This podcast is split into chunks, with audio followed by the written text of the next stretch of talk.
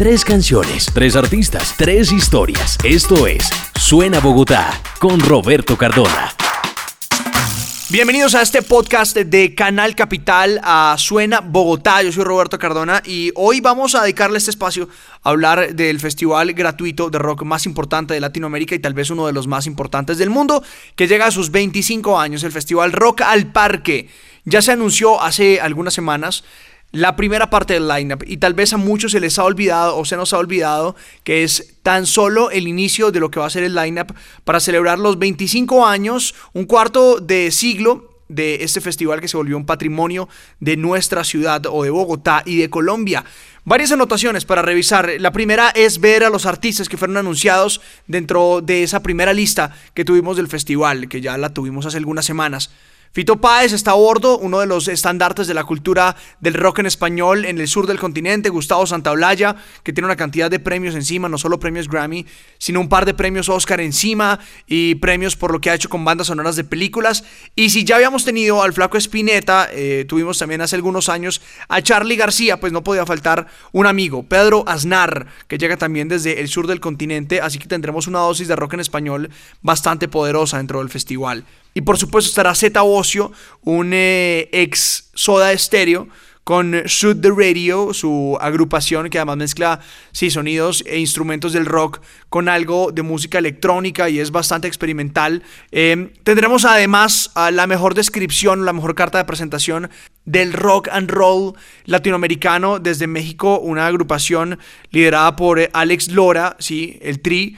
Y algo que me emociona mucho es poder eh, ver cómo conviven diferentes géneros en un mismo festival y es tener desde Venezuela a los amigos invisibles, no solo por lo que socialmente y políticamente y geográficamente significa eh, la cercanía colombo-venezolana y la situación de la cantidad de migrantes venezolanos en nuestro país, un pueblo que no estaba acostumbrado a la migración y que ahora muchos de los que han salido de su país están en Colombia y en su mayoría en Bogotá pues eh, más allá de lo geográfico y de lo político, este es uno de esos grupos que visita casi como si tratara de una cita obligada anual a nuestro país y por supuesto Bogotá los hemos visto en venues grandes abiertos, en eh, coliseos, en teatros, sentados presentando versiones acústicas o de fiesta. Los Amigos Invisibles que eran parte de este festival Rock al Parque 2019 a finales del mes de junio. Otra de las consideraciones para hacer es eh, el anuncio de Juanes como parte del festival. Muchos dicen que Juanes pues tiene una deuda muy grande con Colombia, o por lo menos con el rock. Recordemos que por ahí al final de los años 80 se encontraba haciendo éxitos con una agrupación paisa de Medellín, Colombia, llamada Equimosis. Lo que sí es cierto es que es más Colombia la que tiene esa deuda con Juanes.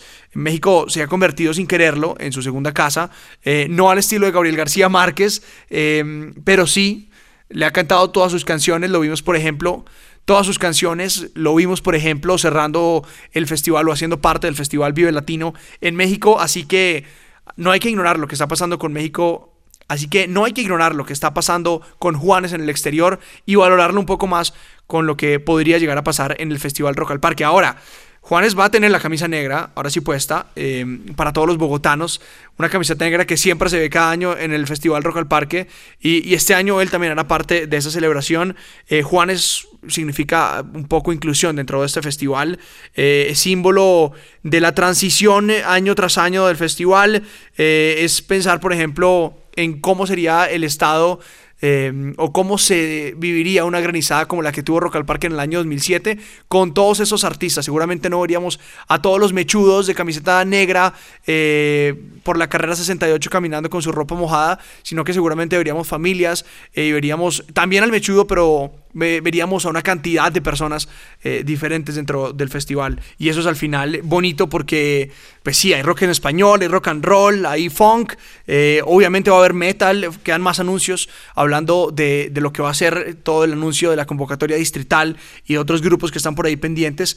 Pero este es un festival que, es completamente democrático. La, la democracia está mucho más allá de lo político y supone un estado en el que puedan convivir miles de géneros, diferentes corrientes de pensamiento, diferentes formas de ver la vida, de vestirse, de andar en la calle y seguramente va a ser un gran festival con una buena convivencia y además con un buen cubrimiento de la prensa internacional con los ojos encima de lo que va a ser el Festival Rock al Parque, que por supuesto tendrá una transmisión en televisión durante todos los días y los diferentes escenarios a través de Canal Capital, el canal público, la televisión pública, al servicio de todos los ciudadanos y de las personas que quieren disfrutar de estos eventos culturales. Ahora, la pregunta que queda abierta es qué esperar de lo que va a ser el anuncio que está pendiente. Yo siento que falta el show de cierre, que el show de cierre será un anuncio, de acuerdo a una conversación que tuve con eh, la directora de IDARTES, los responsables de hacer este gran festival. Va a ser un show montado exclusivamente para el festival, que seguramente tendrá algo de patrimonio de la ciudad, eh, bien sea con la Orquesta Filarmónica de Bogotá o con algún otro recurso, pero con eh, más voces en vivo, seguramente muchos de esos íconos del rock y de la cultura popular colombiana. Así que esperemos, el anuncio se deberá hacer un poco antes del festival, unas dos, tres semanas antes de que llegue el Festival Rock al Parque, esos 25 años. Luego, en los primeros 10 días al menos de junio, tendremos estas noticias.